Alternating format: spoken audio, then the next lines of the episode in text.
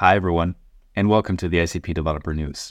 So, I'm back home after being on the road for UI5Con and reCAP at a CodeJam, and we have some exciting news to share both in the UI5 and the CAP area.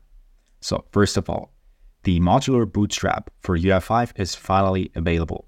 The team put a huge effort into modularizing the core so you can now bootstrap your UI5 apps more efficiently and increase the performance of your apps. We'll put a link to a sample application in the description of this video. Moving over to CAP. I'm running the SAP Developer Challenge for the month of July, which is all about CAP, and we are building an application that allows you to track golf rounds. Don't worry, if you don't know anything about golf, it's not a problem. We got all the necessary information in the corresponding blog posts. So if you always wanted to learn CAP and learn together with the community, check out these blog posts. We are currently in week two of the challenge we got our sample project set up, and we now just moved over to the SAP Business Application Studio. And we will increase complexity in the upcoming weeks and work with event handlers, so it's going to be exciting. Don't worry, you can always catch up if you haven't started, and everyone's welcome. We're learning, we're all in this together. So definitely check out the blog post in the description of this video. All right, hope to see you there. Bye. As you all may remember, we had our ABAP Mini Developer Challenge just a couple months ago, showcasing open source ABAP. The fourth week of the challenge had participants play around with the Axedge open source game engine for text adventures.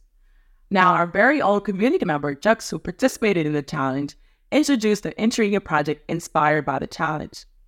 What he did was he decided to build on Thomas Jones' version that uses the abap2UI5 open source package.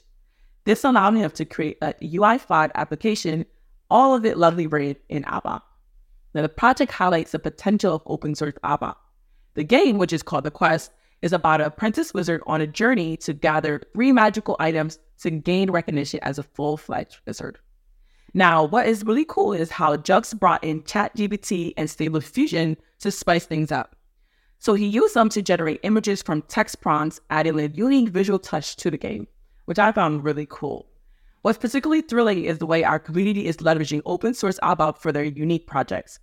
Jux blog post is a shining example of this. It demonstrates the immense possibilities that unfold when developers dive into open source ABAP. The blog post emphasizes how powerful open source ABAP can be and how our community is vital in driving creativity and innovation. Open source invites us to challenge the norm, learn, and share our knowledge freely. I would strongly encourage you all to check out Jux blog post. And why not give the quest a try and maybe share a screenshot of your results? Who knows, it might just ignite the sparks of inspiration for your next ABAP project. The link to the blog post will be in the description below. Also, if you'd like to keep up with ABAP Cloud, there's a pre-upgrade version to get the latest release on 2308. This option enables a customer or partner to test their already developed application on top of the new release a couple of days before the standard upgrade. Check out the blog post to read more into pre-upgrade options for release 2308. I would like to bring your attention to two What's New blog posts recently published by product managers.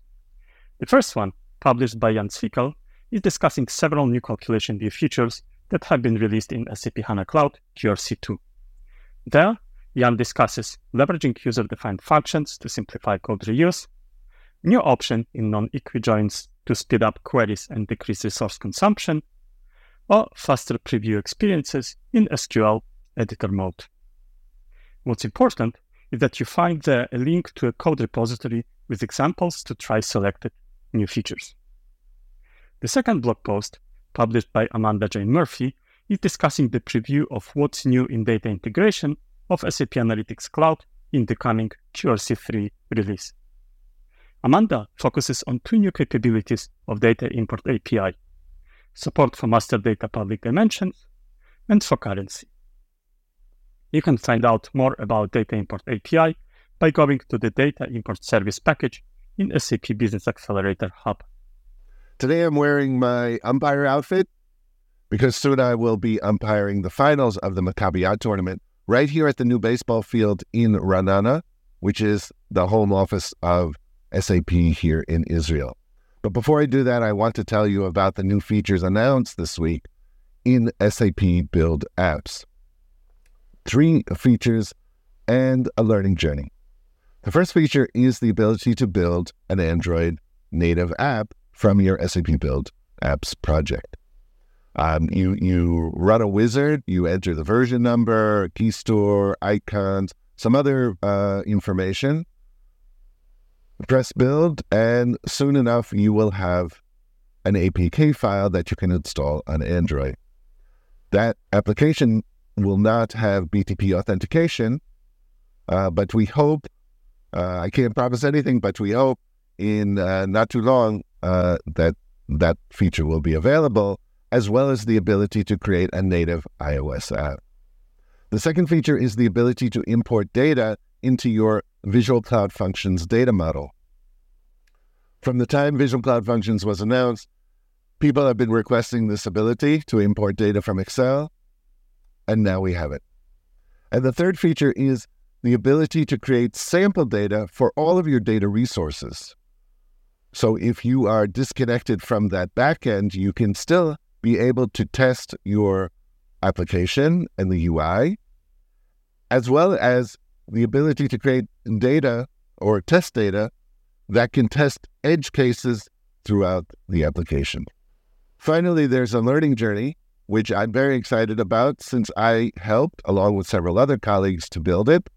Um, it's a deep dive into SAP Build apps. So after you do the SAP Build learning journey and want to learn more about SAP Build apps, you can learn about variables, data resources, even how to create your own custom components. All of these features, these highlights of the features, are in Esmee's blog, which came out just a few days ago. I will leave a link to that, as well as to the documentation where the complete list of new features is listed.